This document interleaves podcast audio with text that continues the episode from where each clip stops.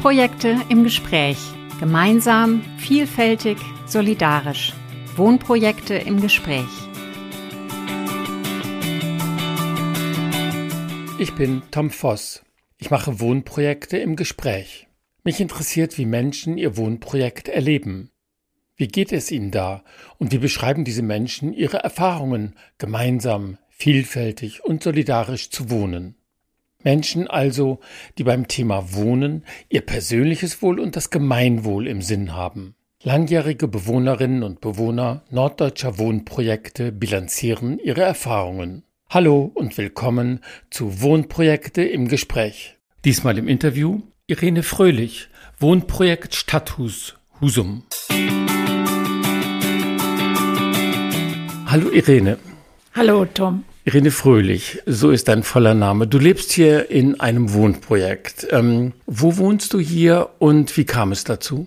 Ich wohne in einer Erdgeschosswohnung, die hat die Nummer 11F wie Fröhlich und das hat mich auch gefreut irgendwie. Das fanden auch andere sehr passend. Und ich gucke zu beiden Seiten raus. Das war mir sehr wichtig. Ich habe Fenster nach Süden sowohl und da habe ich einen sehr schönen Balkon und nach Norden. Da ist die Haustür. Ich kam aus einem Haus mit Fenstern in alle Himmelsrichtungen. Und deswegen konnte ich mir nicht vorstellen, plötzlich nur noch in eine Richtung zu gucken.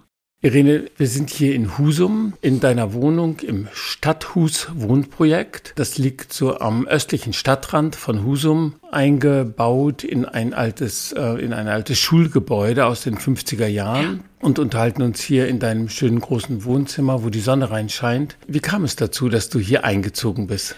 Äh, ich kann mir gar nicht anders vorstellen, als dass ich das eigentlich immer schon wollte. Ich habe auch schon mit Freunden zusammen ein solches Wohnprojekt gemacht, als die Kinder noch sehr klein waren, weil ich eine 68erin bin und äh, irgendwie auch gelernt habe in der Zeit, Kleinfamilie ist, um Kinder groß zu machen nicht das Richtige. Also jedenfalls überfordert sowohl die Kinder wie auch in der Regel die Paare, die sich daran ja auch zum Teil, und das kann man ja auch mitverfolgen, zerlegen. Und viel besser ist es, man tut sich mit Erwachsenen zusammen und sagt, komm, das mit den Kindern, das schaffen wir zu viert besser als zu zweit. Was genau auch so war. Darum bin ich eigentlich seit mindestens seit den 68er Jahren eine Verfechterin solchen gemeinsamen, du hast vorhin gesagt, solidarischen Wohnens. Das ist so ein Begriff, den werde ich mir merken. Das ist ein schöner Begriff. Und das haben wir gemacht. Wir haben zusammen ein Haus gekauft, vier Erwachsene und vier Kinder waren das. Und das war eine Zeitenwende für uns. Das war ein so tolles Gefühl, nicht mehr nur eine Kleinfamilie zu sein, sondern richtig ein Packen Menschen, acht Leute. Natürlich die ganze Nachbarschaft hat geguckt und wissen nicht ganz genau, welcher Mann gehört zu welcher Frau. Und es war auch sehr seltsam. Die Frauen schnitten die Hecke und die Männer lagen im Liegestuhl manchmal. Und so, also das kam vor. Das war sehr befremdlich für die Nachbarn. Und so ähnlich waren wir natürlich hier in diesem großen Projekt für die Stadt Husum. Und da will ich mal sagen, wir haben mit der Stadt Husum sehr kämpfen müssen. Und das war mein Job. Also ich war Stadtverordnete eine Zeit lang. Schon als Stadtverordnete habe ich das sehr unterstützt, Wohnprojekte in Husum zu machen. Und äh, dann war dieses Wohnprojekt plötzlich ohne Leute, so, da hat es Streit gegeben und es brach zusammen, was ich sehr unterstützt hatte vorher. Und dann hat sich dies Neue gegründet, das dann Stadthus hieß. Ja, und da habe ich gesagt, da bin ich dabei. Noch ein ähm, paar Punkte zu dir, Irene. Du bist Mutter, du bist äh, von erwachsenen Kindern und du bist 80, glaube ich, oder 79? Noch nicht ganz. Ich Kann man bald noch nicht mal. Also mein nächster Geburtstag ist auch noch nicht die 80. Ach so. Hast du Kind? Wohnen die hier in der Nähe oder? Teils, teils. Aha. Also mein ältester Sohn, also ich habe eine Tochter und zwei Söhne. Okay. Und der älteste Sohn lebt in Kopenhagen mit Frau und zwei Söhnen. Also der jüngste Sohn wohnt mit Frau und drei Kindern in Hamburg und in einem Wohnprojekt und ist dabei, sein nächstes Wohnprojekt zu starten. Die haben den Bau, äh, einen Bauantrag gestellt und sind mitten dabei.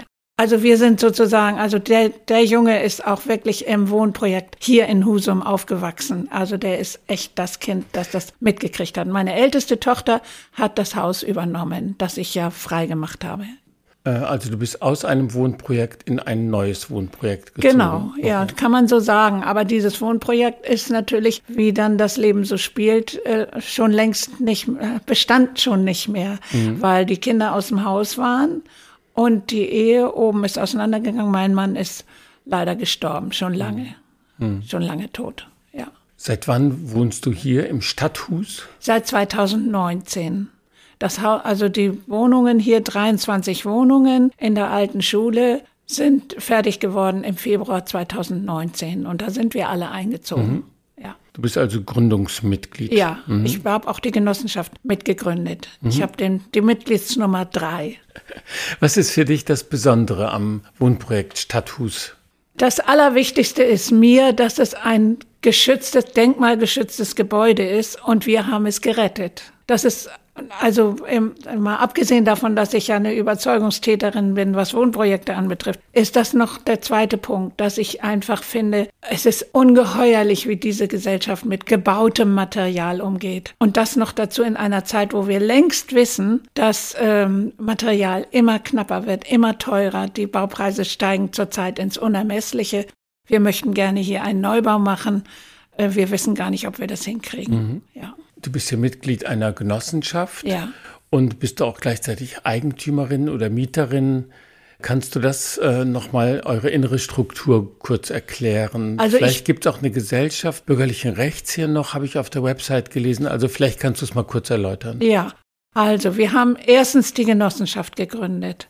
Das heißt, nein, davor haben wir noch einen Verein gegründet. Das zur Herkunft dieses Hauses muss man das, glaube ich, mitsagen, denn das Haus war von der Stadt sozusagen fast schon aufgegeben. Der Bürgermeister, als die Stadtverordneten beschlossen hatten, hier am Trommelberg im alten Schulhaus soll ein Wohnprojekt entstehen und das soll der Verein Stadthus machen. Da war, hat der Bürgermeister gesagt, und wenn Sie das nicht machen, denken wir über Rückbau nach. Das heißt Abriss auf Deutsch. Da kriege ich jetzt noch irgendwie, stehen mir die Haare zu Berge. So. Und da haben wir aber gewusst, weil das Gebäude so vernachlässigt war, dass wir es machen müssen wie die Leipziger, nämlich wir müssen mit den Besitzern reden und Nutzungsrechte beantragen. Und dafür haben wir einen Verein gegründet. Das war nicht mal ein eingetragener Verein, das war einfach nur so. Wir haben das Verein genannt. Wir haben Mitgliedsbeitrag erhoben von allen Mitgliedern, weil da natürlich Kosten auf uns zukamen. Die Stadt hat natürlich gesagt, ja, Nutzungsvertrag könnt ihr mit uns machen. Und im ersten Jahr werden wir die Heizkosten übernehmen für das Haus. Im zweiten Jahr müsst ihr das machen. Und das waren dann wirklich auch schon Tausende, die wir dann auf den Tisch legen mussten im zweiten Jahr. Da wurde es richtig schwierig. Im ersten Jahr waren es 2000 Euro im Jahr. Das kriegte man zusammen. Aber im zweiten Jahr waren es 10.000 Euro im Jahr. Und das ist schon schwieriger als kleiner Verein und lauter Leute, die eigentlich ein Haus bauen wollen und nicht erstmal eins erhalten. So. Aber das, und wir haben sehr viel Arbeit hier reingesteckt. Wir haben jede Woche mindestens einmal uns hier am Haus getroffen, haben Vandalismusschäden beseitigt, die wir leider hier auch hatten. Das war ja ein lange leerstehendes Haus. Das wird natürlich benutzt und besetzt von Leuten, die dringend darauf angewiesen sind. Da habe ich viel Verständnis dafür. Aber die haben natürlich auch viel Schaden angerichtet. Und das durfte natürlich nicht sein. Darauf haben wir aufgepasst. Wir haben auch auf das Wasser aufgepasst, dass aus den Schächten nicht mehr ablief. Dann haben wir alle Schächte sauber gemacht und dann lief das Wasser am, aus dem Fahrradkeller allmählich auch wieder ab. Aber es hat natürlich schon auch Schäden hinterlassen, ja. Dann haben wir die Genossenschaft, nach ja. dem Verein haben wir die Genossenschaft gegründet, ziemlich bald. Und weil wir dann nämlich in die Kaufverhandlungen mit der Stadt eintraten. Und dazu brauchte man dann die Genossenschaft. Und da haben wir vorher noch, weil uns gesagt wurde, es müsste so sein, eine Gesellschaft bürgerlichen Rechts gegründet als Planungsgesellschaft weil man dann ja Aufträge erteilen muss. Und da ist dann die GBR, die Gesellschaft bürgerlichen Rechts, für jemanden, der von uns Aufträge entgegennehmen soll und ausführen soll, das ist das sicherste Instrument, weil alle Mitglieder dieser Gesellschaft haften im Maße ihres Vermögens. Das heißt, die Hausbesitzer unter uns, und wir hatten, wir waren mehrere Hausbesitzer, die waren im Zweifel dran. Das ist keine schöne, kein schönes Gefühl. Aber das haben wir, sind wir da immer noch dabei abzuwickeln weil da auch Fehler passiert sind. Das ist aber eine andere Geschichte. Jedenfalls haben wir dann den, die Genossenschaft gegründet und das war erfolgreich und haben dann eben die Genossenschaftsanteile eingebracht. Und das sind ja mehrere Tausende Euro pro Quadrat. Also in unserem Fall waren das noch 500 äh, Euro pro Quadratmeter. Also in meinem Falle über 28.000 Euro für die Wohnung hier. Aber ich wohne zur Miete. Ah ja. Und ich wohne mit einer, damals hieß das noch äh, 6,80 Euro Miete Das ist nie dazu gekommen. Wir sind Okay. schon beim Einzug also drüber der gewesen. Genossenschaft gehört das Gebäude und das Ja. Grundstück. Ja. Und ihr seid Genossen oder Genossinnen Gen- ja, genau. und habt Anteile erworben und seid als Genossen Mieter in Genau. dem von euch selbst Genau. erworbenen Haus. Oder Genau. der- Aber es gibt auch. Eigentümer bei uns. Ah, ja. Es gibt vier Eigentumswohnungen und die sind aber genauso genossen. Mhm. Und es gibt geförderte Wohnungen mit sehr günstiger Miete, die vom Land gefördert werden. Und die müssen aber den Genossenschaftsanteil auch aufbringen. Haben die Besitzer der Wohnungen mehr zu sagen bei euch hier? Nein, im Gegenteil. Also die Genossenschaft hat immer die Stimmenmehrheit. Mhm. Also die, die Mehrheit der Genossen sozusagen hat immer die Stimmenmehrheit. Auch in der Wohnungseigentümergemeinschaft, die wir auch haben. Weil Wohnungseigentümer das gefordert haben und dann muss man das machen. Da hat man dann keine Möglichkeit auszuweichen. Und auch ein geplanter Neubau, äh, der vorgesehen ist, der würde von euch als Genossenschaft äh, realisiert. Genau so ist es, ja. Okay, genau. kommen wir gleich noch drauf. Ähm, Ich wollte noch mal zu den Gründen fragen. Warum seid ihr hier eigentlich? Warum bist du hier eigentlich? Also wie, wie ähm, was ist ähm, der inhaltliche Grund, äh, dass ihr euch hier im Stadthus äh, zusammengetan habt? Das ist so verschieden, glaube ich, wie die Menschen, die hier wohnen. Und ähm, wir wohnen ja nur schon vier Jahre hier und ich habe eben auch schon erlebt, wundersamerweise erlebt, dass besonders die Leute ausgezogen sind schon wieder, die in den geförderten Wohnungen wohnten. Das hat mich sehr verwundert, denn die wohnen jetzt alle hier um uns herum, gar nicht weit weg von hier. Sie haben natürlich nicht mehr ihren Hausanteil, das ist klar, das ist längst auf die neuen Bewohner übergegangen, ist ja klar. Äh, aber sie haben eine viel höhere Miete. Und sie haben auch, glaube ich, viel höhere Heizkosten. Denn da in, unserem Nachbargrundstück, da werden demnächst zwei hinziehen, da wird mit einem Blockheizkraftwerk geheizt, mit Gas. Die zahlen richtig viel Geld. Wir heizen mit Erdwärme, wofür uns, wir uns mühsam durchgerungen haben in der Bauphase. Aber wir haben uns entschieden, dieses teure die, äh, Heizwärme, also Erdwärme bauen zu lassen und wussten aber, das wird die Betriebskosten mindern. Ja, das ist natürlich schon mal ein Unterschied. Ich verstehe das nicht, aber muss ich ja auch nicht. Ich muss auch nicht alle Beweggründe verstehen. Aber ähm, viele sagen natürlich, sie wollen nicht alleine wohnen. Viele sagen auch, sie wollen auch Gemeinschaft erfahren, wenn es schlechter geht. Sie wollen vor allen Dingen im Alter nicht alleine sein. Sie wollen aber auch mit ihren kleinen Kindern nicht alleine sein, natürlich nicht. Gleichzeitig gehen aber alle möglichen Menschen hier ganz eigenen Interessen nach, so dass ich mich manchmal wundere und denke, wo sind sie jetzt eigentlich alle? Also dann kommen meine Enkel zum Beispiel zu Besuch, da sind auch noch kleine drunter. Und dann sind hier die Kleinen alle weg, weil die am Wochenende Oma und Opa besuchen. Natürlich, klar, sollen sie ja auch, müssen sie auch. Aber so äh, denke ich, ist es sehr, sehr unterschiedlich, warum Menschen hier wohnen. Ich wohne hier, weil ich eben immer schon überzeugt war davon, dass gemeinschaftlich Wohnen besser ist als alleine und ein denkmalgeschütztes Haus zu erhalten wichtig ist. Es gibt auf der Website bei euch einen kleinen Satz.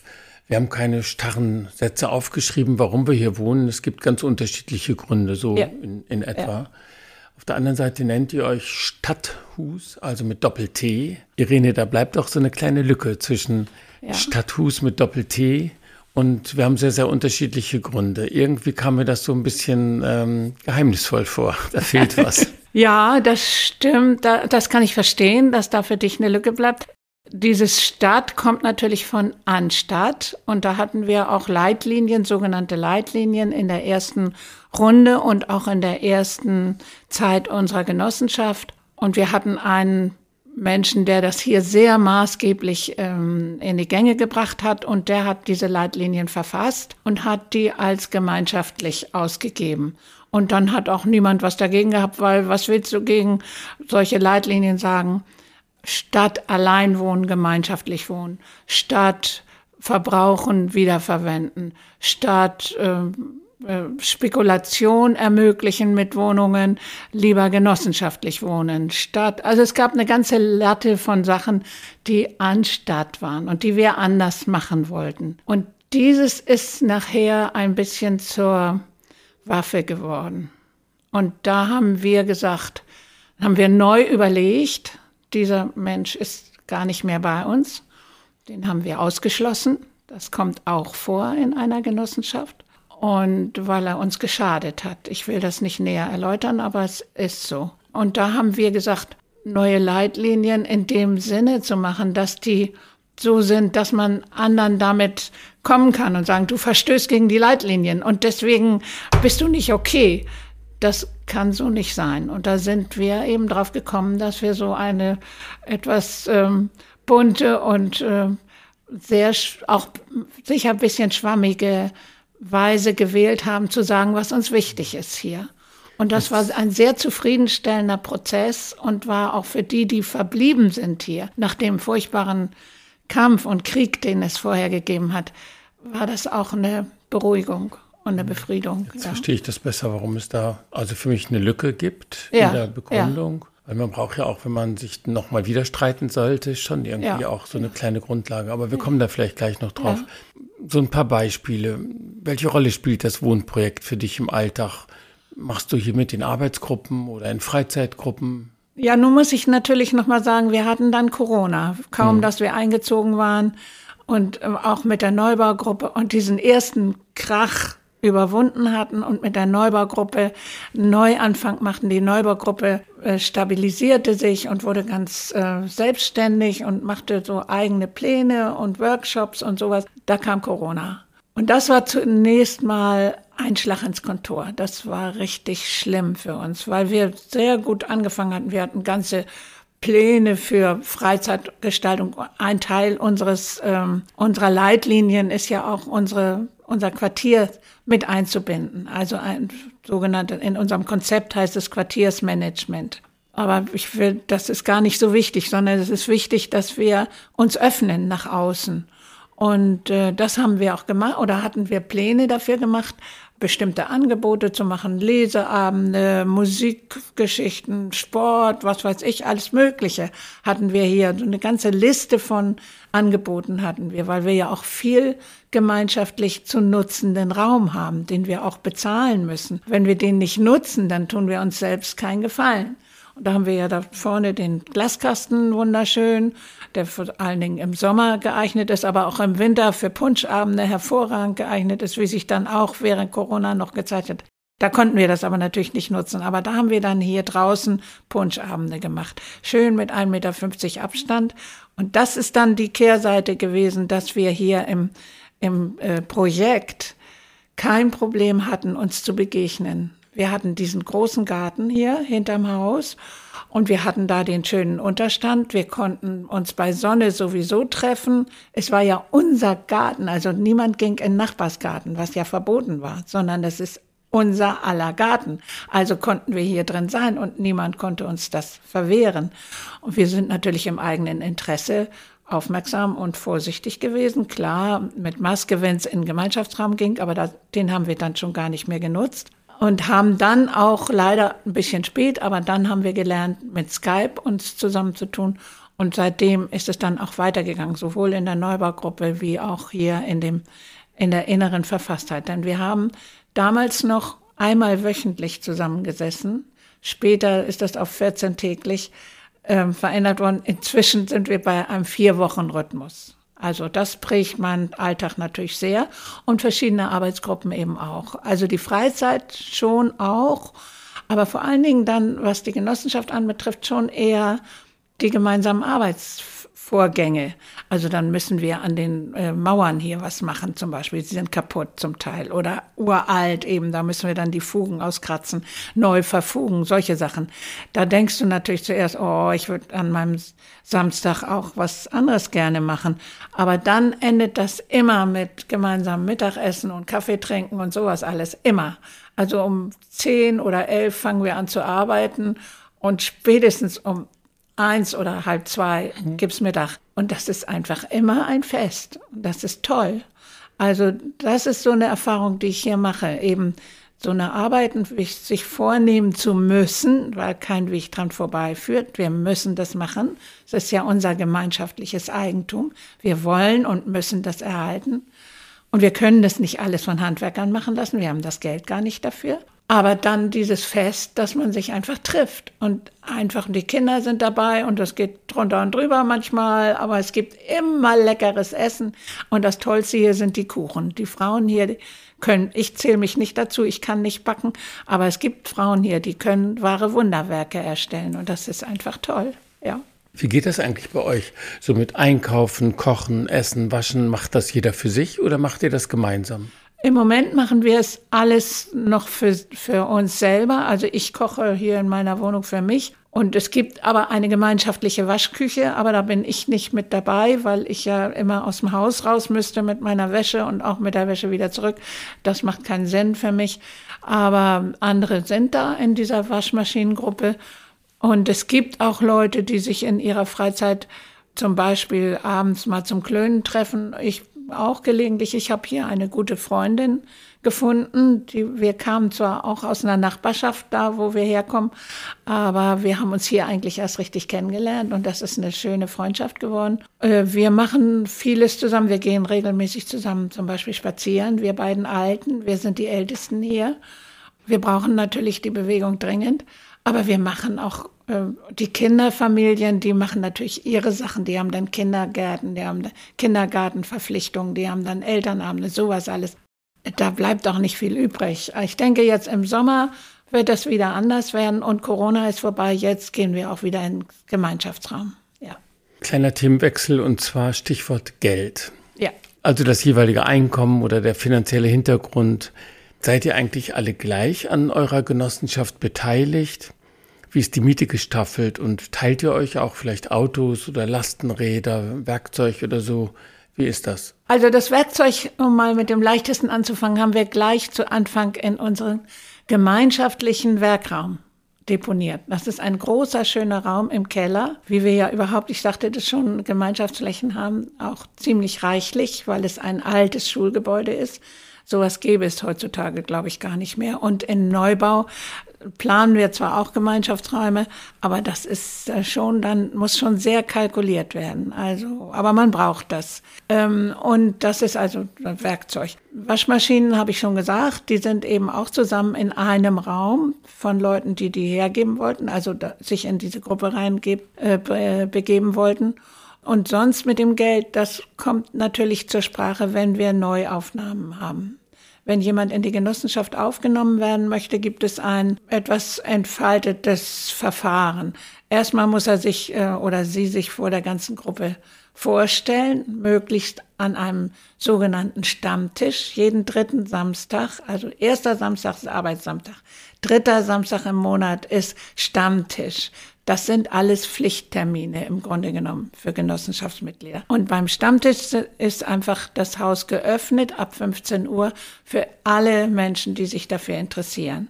Aber natürlich besonders für diejenigen, die hier rein wollen. Und das ist dann eine gute Gelegenheit, dass alle Menschen diese Interessentinnen kennenlernen. Und dann wird eben das so genau wie wir das jetzt hier machen. Was sind die Bedingungen? Was kostet das? Wie kriegst du das? Kannst du dir das vorstellen, diese 500 äh, Euro pro Quadratmeter in deiner Wohnung, die du anpeilst, ähm, aufzubringen und wie wirst du das machen? Und äh, wir haben Erfahrung mit der KfW, die macht das gut, die Kreditanstalt für Wiederaufbau. Die hat ein extra Programm für Wohnprojektgenossenschaftsanteile, so dass das alles machbar ist. Man kriegt das hin, aber das ist natürlich schon auch eine Herausforderung. Für viele ist es eine Herausforderung. Und der ja. Genossenschaftsanteil ist dann 500 äh, Euro pro Quadratmeter, den man einzuzahlen hat bei Einzug. Im Altbau. Mhm. Im Altbau. Erstmal zahlt man 300 Euro Eintritt in die Genossenschaft und mhm. der ist auch weg. Der eigentliche Anteil an der Genossenschaft, also unsere Anteile sind 300 Euro. Aber der Bauanteil ist höher, weil wir für 300 Euro kannst du das nicht mehr bauen. Was wir, das sind hier 4,7 Millionen gewesen die wir hier reingebaut haben. Ist ja klar. Also, und da ist ja nicht nur der Brandschutz dabei, sondern der ganze Dachausbau, neues Dach haben wir gekriegt und sowas alles. Es war also schon ein ziemliches Unternehmen, das Ganze. Das klären wir dann in dem ersten Gespräch. Und dann gibt es nach diesem ersten Gespräch, wenn dann der Betreffende oder die Interessentin sich dafür entschieden hat zu kommen, dann gibt es das sogenannte Dreiergespräch. Das Dreiergespräch heißt deswegen Dreiergespräch, weil es darum ging, aus der größeren Gruppe mindestens drei Leute zusammenzukriegen, die nochmal ein vertraulicheres Gespräch machen, wo man dann solche Fragen eben auch stellen kann. Wie hältst du es mit dem Geld? Kommst du damit klar? Oder äh, wie ist wirklich deine Haltung zu Arbeitsverpflichtungen und sowas? Also, weil das hier unerlässlich ist. Ja. Wenn dann die Entscheidung getroffen wird, die und die Person darf einziehen oder eine Wohnung übernehmen, ist es dann ein, äh, eine Konsensentscheidung oder eine mehrheitliche Entscheidung? Also im, in der Genossenschaftssatzung gibt es Mehrheitsentscheidungen. Aber wir haben uns von Anfang an eigentlich versucht, einem Verfahren zu öffnen und das zu lernen, das sich systematisches Konsensieren nennt. Und das heißt, es wird nicht gefragt von zwei möglichen Meinungen, welches ist deine, entweder du gehörst zur Mehrheit oder du hast eben Pech und gehörst zur Minderheit. Und das kann ja oft zu sehr unbefriedigenden Ergebnissen kommen, weil natürlich eine Minderheit eine Stimme weniger sein kann als die Mehrheit. Das ist natürlich nicht konsensorientiert und auch nicht gruppenverträglich eigentlich. Und deswegen sind wir jetzt dabei, das auch richtig zu lernen. Am Wochenende, kommenden Wochenende haben wir wieder einen Workshop und werden uns mit diesem systemischen Konsensieren beschäftigen, so dass wir das auch in unseren alltäglichen Ablauf wirklich alle mit reinnehmen können. Und da wird nach Widerständen gefragt. Von 0 bis 10, wie hoch ist dein Widerstand? Und ab einem Widerstand von 5 wird nochmal extra begründet, was kann, muss passieren, damit dein Widerstand geringer wird. Und dann kann man sich dem annähern. Dann haben auch diejenigen, die eine andere Meinung haben als diejenigen, die unter fünf sind, eine Chance nochmal entweder sich zu bewegen, aber äh, die andere Gruppe hat auch eine Chance, nochmal solche Argumente auf sich wirken zu lassen. Ja, interessant. Jetzt kann ich mir das besser vorstellen. Danke. Die andere zentrale Größe ist ja Zeit, ähm, auch im Wohnprojekt. Du sagtest, ihr macht hier viel handwerklich, ihr seid hier in der in Baugruppen am Gebäude und ihr seid sozial auch im Quartier engagiert. Wer studiert oder arbeitet, wer Kinder hat, Eltern versorgt, die vielleicht gepflegt werden müssen, der hat unterschiedlich viel Zeit. Wie geht ihr damit um und wie ist das auch für dich, Aufgaben und Zeit im Wohnprojekt? Äh, wie erlebst du das? Manchmal kommt mir es komisch vor. Ich war, ich bin hier eingezogen, da hatte ich noch ein Ehrenamt und war noch Seniorenbeiratsvorsitzende hier in der Stadt, weil ich eben die Finger auch von der Politik nicht lassen kann. Und dann durch Corona fiel das alles zusammen. Das ging alles überhaupt gar nicht mehr und das war ziemlich schwierig. Und dann habe ich, staune ich jetzt selber, ich bin schon wirklich sehr eingespannt hier. Ich muss, ich bin diejenige, die am, am Internet, also im E-Mail verfolgt, wer sind die Interessenten, was ist mit dem Stammtisch, kommen die Leute zum Stammtisch, immer wieder darauf aufmerksam machen. Bei mir kommt an, wenn jemand den Newsletter haben will, dann gebe ich das hier in die Gruppe weiter. Ich mache nicht selbst den Newsletter, das machen andere. Aber ich bin sozusagen die Concierge hier sozusagen. Ich sehe auch von meinem Balkon eigentlich jeden, der kommt und kann auch Leute ansprechen. Suchen Sie jemanden und das ist dann manchmal ziemlich hilfreich, weil das hier in dem großen Haus auch manchmal ganz schwer zu finden ist.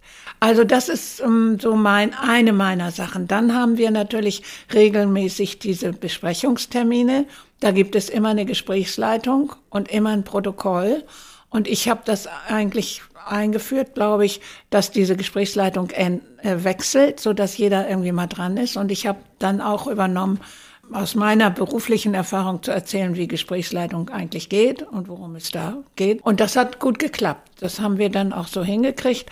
Aber da bin ich eben auch manchmal dran und dann bin ich auch am Skype auch natürlich unbeholfener als in der freien Wildbahn sozusagen. Also wenn wir da alle gemeinsam sitzen, dann kannst du ja sehen, wie jemand äh, irgendwie schon gestimmt ist. Aber das ist am Computer schwerer zu bemerken. Ja, das ist nicht so ganz einfach. Also, und das strengt mich auch schon an.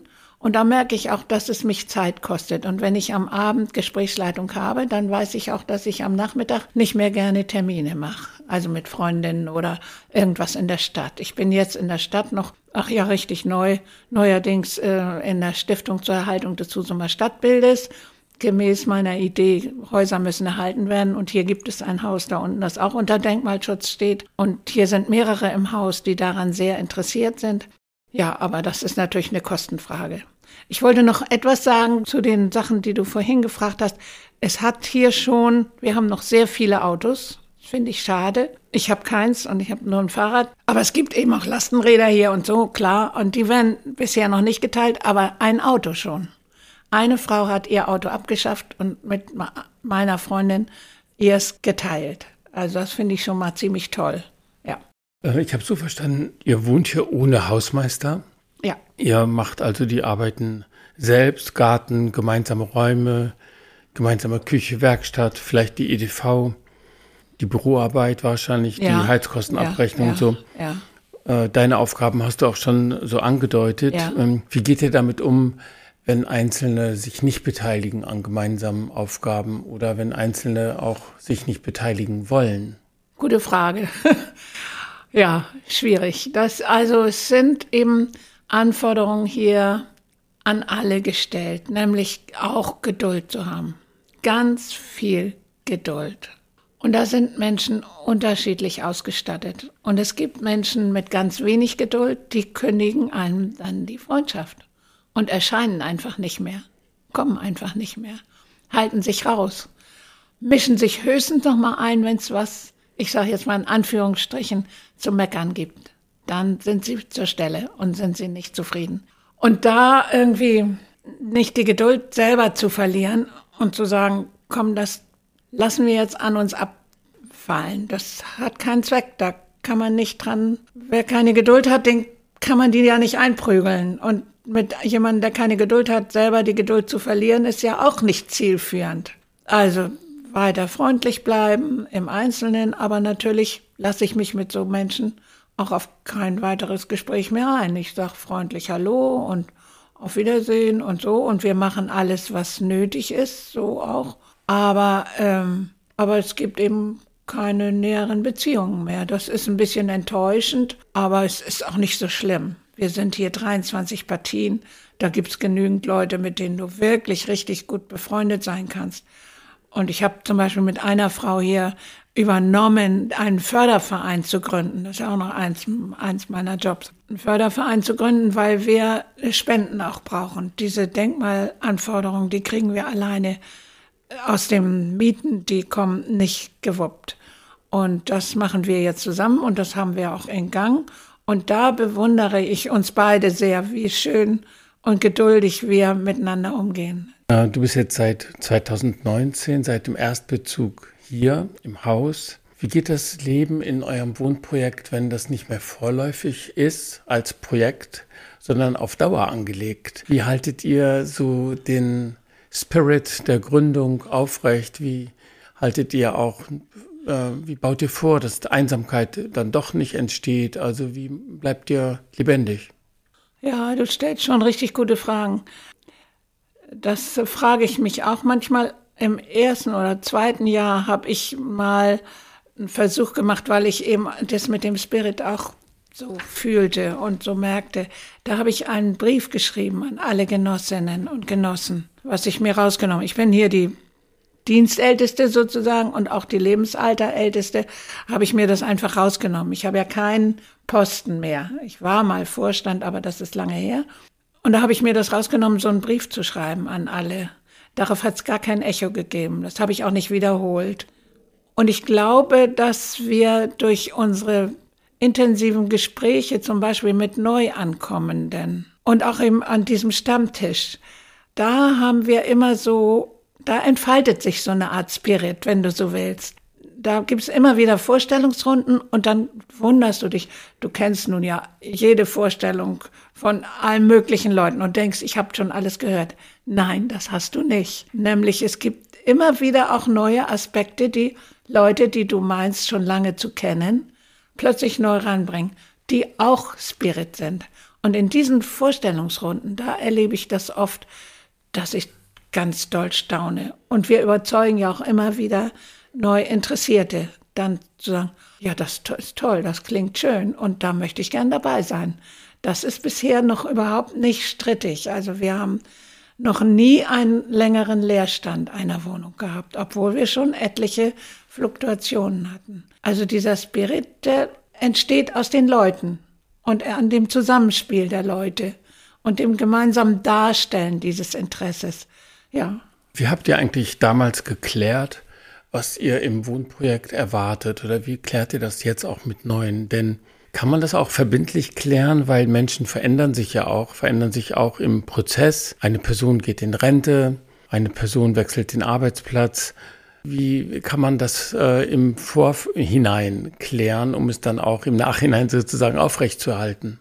Ich glaube, dass das ähm, so ähnlich ist wie mit den Leitlinien.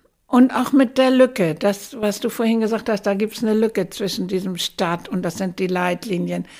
Ich glaube, man muss so eine Lücken lassen. Ich glaube, man muss auch ein Nicht-Bescheid wissen lassen. Wenn mir meine Nachbarn nicht erzählen wollen, dass sie einen Job gewechselt haben, dann ist das deren Ding.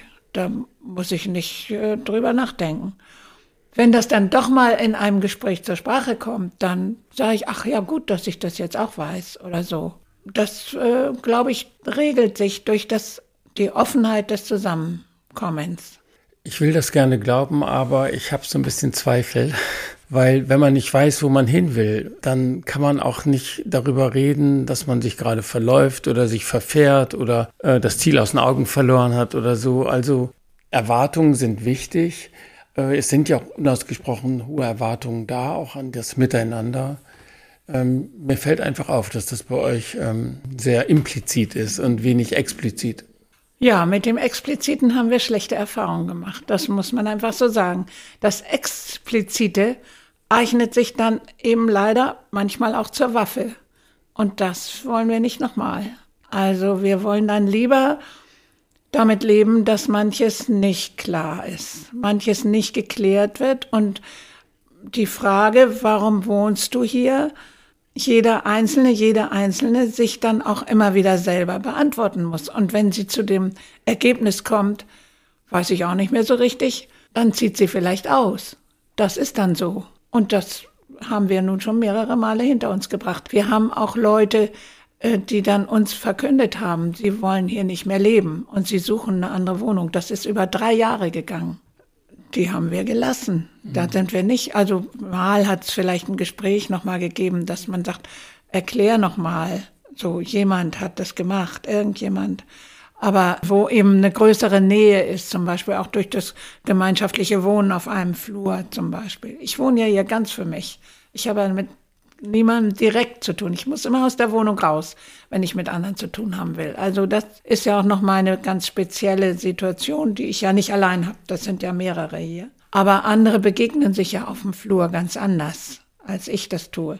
Und da hat sicherlich das eine oder andere Nachfragen gegeben, aber nicht wirklich einen Versuch, Leute umzustimmen. Wer sich entscheidet, hier wegzugehen, geht hier weg. Auf der anderen Seite trefft ihr auch weitreichende, äh, sehr selbstbewusste Entscheidungen, wie zum Beispiel den Neubau von 15 äh, Wohnungen in einem ja. neuen Gebäude 13, hier auf, 13, ja. hier auf eurem ja. Gelände. Da muss ja schon ganz schön Power hinter sein und auch eine sehr starke Zielorientierung. Also da muss es ja doch ganz schön explizite Mut und Kraft und Entschlossenheit geben. Das gibt es auch, erstaunlicherweise. Das gibt es. Also es sind da Leute dabei aus, also von all überall her, nicht aus Husum nur. Also aus Husum sind jetzt schließlich auch einige in der Gruppe, aber es gibt welche, die sind seit ja praktisch 2020 dabei. Und zuerst wusste man noch nicht, wie es ausgehen wird. Zuerst hat die Genossenschaft so viel Zweifel gehabt daran, das zu bauen, dass das ganz, ganz kritisch war. Wir beinahe das Grundstück lieber verkauft hätten, als, äh, als selber weiter zu planen. Und dann hat es andere gegeben, die haben gegengehalten. Dazu gehörte ich auch. Und habe dann diese Neubaugruppe so gut es ging unterstützt, auch in dem, was die dann selber wollten, bis schließlich die Genossenschaft den Beschluss gefasst hat, wir machen den Neubau, weil es für uns als Gruppe und als alte Genossenschaft auch gut ist, das zu machen. Also das heißt, das Neue irgendwie anzugehen, ist sozusagen in unserer DNA, wie man heute zu sagen pflegt. Und die Geduld zu haben. Und auch. Geduld zu haben. Ja, das sprach es das vorhin ja. schon an. Langen Atem, langen Atem. Und was weißt du schon, welches Ziel angesteuert werden soll. Was weiß ich schon? Wir haben uns mal ökologisches Wohnprojekt genannt. Ja, aber ich sehe Leute fliegen hier, Leute machen Reisen in was weiß ich wohin, welche Gebiete, Leute fahren Auto, Leute, was weiß ich, also machen gar nicht das, was ich für notwendig halte zurzeit, so gerade. Aber da muss ich ja geduldig sein. Und da kann ich ja gar nicht wissen, wie es sich auflöst. Kann ich ja nicht wissen. Welche deiner Erwartungen und Wünsche an das Wohnprojekt Stadthus haben sich schon erfüllt und welche nicht? Na, erstmal haben wir es geschafft. Das Gebäude steht. Zum Zweiten wird das Gebäude hier mit vereinten Kräften erhalten, weiter erhalten. Das sind Kräfte, die hätte ich alleine nie, nie, nie gehabt. Das ist total toll. Wir haben es geschafft, nicht nur diejenigen hier zu willkommen zu heißen, die sich von sich aus ganz alleine kümmern. Das sind nämlich die älteren Frauen. Wir hätten, wenn wir gewollt hätten, das Gebäude längst voll haben können und dauerhaft viel, zu einer viel früheren Zeit schon, wenn wir das bei, dabei belassen hätten, dass wir es mit älteren und überwiegend Frauen zu tun haben. Damit haben wir uns aber nicht zufrieden gegeben. Wir haben gesagt, wir möchten hier mehr Generationen haben. Das heißt, wir müssen die reinkriegen. Das haben wir geschafft. Hier im Wohnprojekt sind schon zwei Kinder geboren. Im Wohnprojekt. Das finde ich, besser geht's nicht. Aber ich habe damit gar nichts zu tun. Das sind die Leute selber, die gesagt haben, wir haben so ein Zutrauen zu dem, wie wir hier wohnen, dass wir hier noch zwei weitere Kinder reinsetzen. Das finde ich total toll. Das ist eigentlich der größte Jubel, finde ich. Ja. Haben sich deine äh, Erwartungen und Wünsche ans gemeinsame Wohnen auch verändert über die Jahre? Ich glaube, ich bin geduldiger und bescheidener geworden, ja, glaube ich, ja. Also ich war ja auch überzeugt von diesen blöden Leitlinien. Und dann war ich aber wirklich, als wir was anderes am Wickel hatten, also dieses vielfältige und vielfarbige und auch immer wieder unbestimmte, da ist mir klar geworden, das ist viel lebendiger und ich will sowas Lebendiges, ja. Was würdest du als erfahrene Wohnprojektlerin, du sprachst ja auch schon von deinem anderen Wohnprojekt, heute vielleicht anders machen? Ich würde von Anfang an mehr auf eine Klarheit in den äußeren Bedingungen setzen.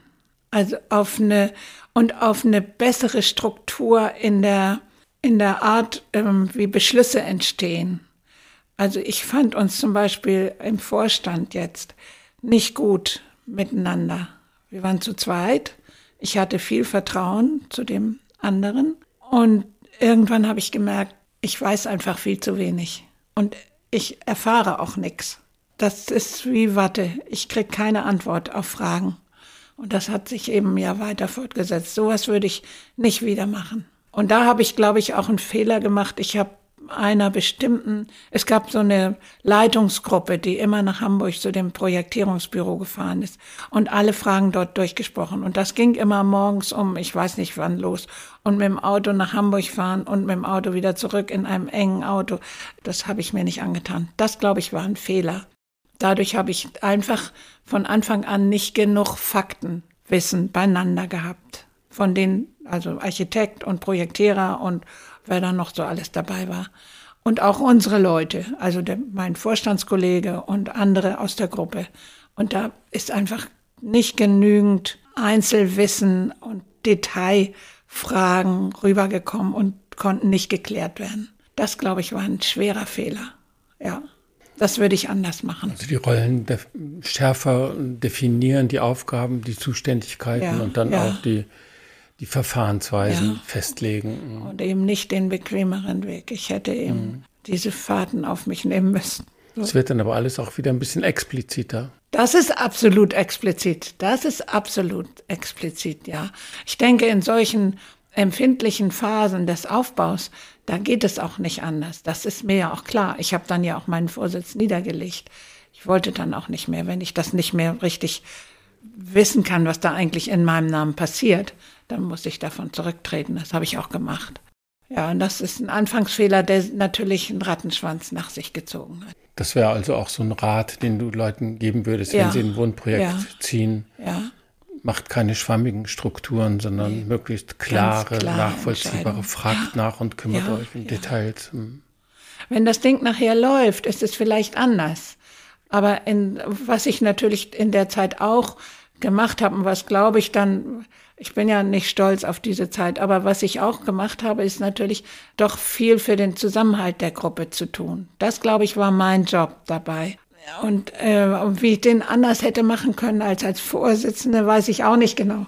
Ich wüsste auch nicht genau, wie man das lösen kann und wie man so eine Zäsur machen kann. Wir haben hier in meiner Wohnung gesessen, als wir einzogen, an dem Tag, 15. Februar 2019.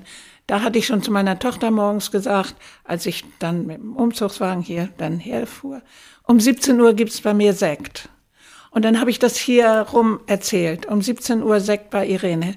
Dann stand hier alles voller Kartons. Die Möbel standen ungefähr schon da, wo sie jetzt auch stehen. Aber sonst Bücher natürlich ohne Ende und Geschirr und alles, alles, alles stand voller Kartons. Der Tisch stand schon irgendwie, das Sofa stand auch. Dann sind wirklich alle gekommen. Dann haben wir Sekt getrunken und dann saß mein Sohn da, mein jüngster Sohn, der selbst so ein Wohnprojektprofi ist. Der hat gesagt und denkt jetzt nicht, dass ihr am Ende seid. Ihr fangt erst an.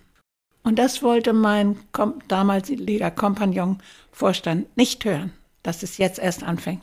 Wir hätten sozusagen uns das miteinander bewusst machen sollen. Wir sind jetzt an der Zäsur und wir machen jetzt was Neues, nämlich jetzt sitzen alle die, die hier Verantwortung tragen, weil sie ihr ganzes Geld hier drin haben, die die ja auch nicht einfach wieder loslassen wollen. Den muss man ja nicht jeden Tag erzählen, dass die viel mehr tun müssen, dass das alles nicht ausreicht oder so, sondern das wissen die ja.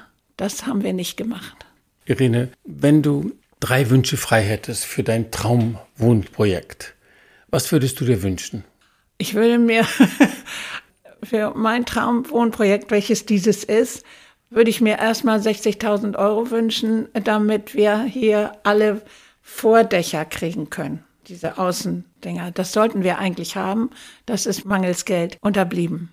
Dann würde ich mir wünschen, ja, nochmal Geld, nämlich um eine wirklich richtig gute Gruppenmediation zu machen. Aber das, das hatten wir auch vor, das wollten wir auch, das gehörte auch zu uns dazu, zu sagen, wenn jemand Mediation fordert, dann muss sie stattfinden. Und dann waren wir aber in einem so verfahrenen Zustand, dass alle Mediatoren gesagt haben, das machen wir nur zu zweit. Und dann hätten das, wären das 4000 Euro geworden. Die 4000 Euro hatten wir nicht. Und da wir auch noch erst Bauanteile aufstocken mussten, weil wir eine geringe äh, Baukostenüberziehung hatten, sah sich auch kein Mensch hier in der Lage, das aufzubringen. So, also dieses wünsche ich mir auch, eine Mediation. Ja, ja, was wünsche ich mir noch? Eigentlich würde ich mir auch wünschen, einen Hausmeister haben zu können. Aber das ist wieder eine Geldsache.